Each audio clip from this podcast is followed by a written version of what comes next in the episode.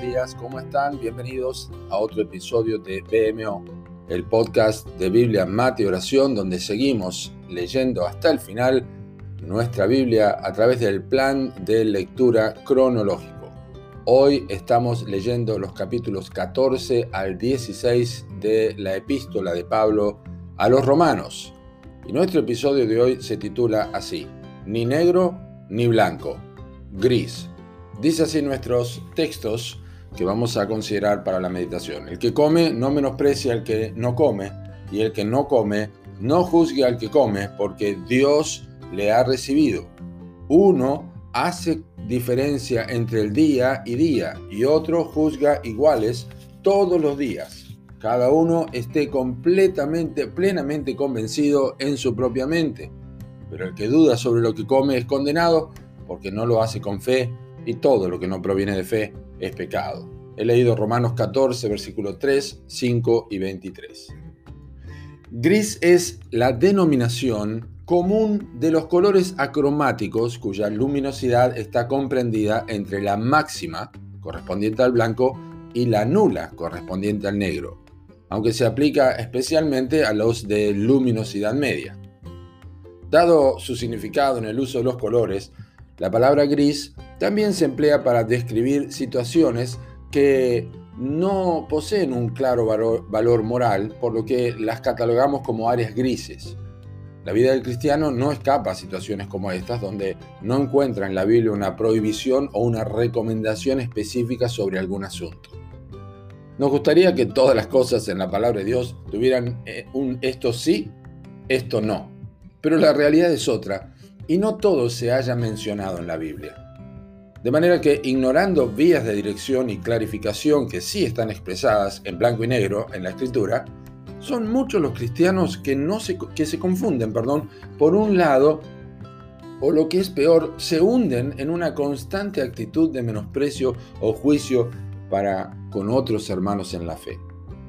El apóstol Pablo tuvo que tratar este tema con los creyentes de Roma, había problemas entre las personas que comían cosas y otros que no las comían, entre los que diferenciaban los días para ciertas cosas y los que no lo hacían. Pero ni los unos ni los otros podían señalar con la palabra de Dios que tenían razón mientras los demás estaban equivocados. ¿Qué se debe hacer entonces para evitar situaciones como estas? ¿Cuáles son los parámetros que podrían establecerse para que el pecado no sea el fruto obtenido por nuestras acciones, ni la gloria de Dios sea pasada por alto en nuestra conducta. Uno de los asuntos fundamentales es el cuidado de la conciencia, porque ella nos ha sido dada por Dios como un mecanismo seguro para advertirnos, de manera que podamos responder siempre dentro de los parámetros de la ley moral que poseemos todos en nuestra mente. No hacer caso a ella eh, o ignorarla conlleva serias consecuencias. De una u otra forma, el Espíritu Santo en el creyente va a alertar sobre asuntos que no posean relevancia esencial para el testimonio. Sin embargo, hay algunas cosas que podríamos tener en cuenta para trazar una línea de acción y decisiones en asuntos grises. El pastor John MacArthur nos provee una serie de preguntas que difícilmente se puedan sustituir al momento de tratar estos temas. Tome su Biblia o toma tu Biblia y lee los siguientes textos. Primera de Corintios 10, 23 y te preguntas, ¿me beneficiará espiritualmente? Primera de Corintios 6:12 y te preguntas, ¿me colocará bajo servidumbre? Cualquier práctica que ocasione hábitos cuestionables no es sabio continuar en la misma. Primera de Corintios capítulo 6, 19 y 20. ¿Deshonrará el templo de Dios? No deberíamos hacer nada que deshonre a Dios con nuestros cuerpos. Primera de Corintios capítulo 8, versículos 8 al 9. ¿Causará que otros tropiecen? Deberíamos refrenarnos de usar nuestra libertad cuando esta ocasione un tropiezo a otros. Primera Corintios 10, versículos 32 al 33, ¿aportará a la extensión del Evangelio?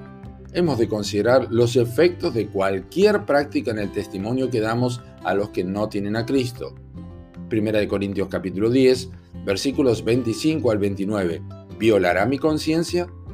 Si de algo no estamos seguros delante del Señor, mejor evitarlo. Debes conocer bien tu Biblia para no caer en cosas sin sentido. Y finalmente, 1 Corintios 10:31. ¿Glorificará a Dios? Este es el mejor resumen sobre el asunto de las áreas grises. Que Dios te bendiga.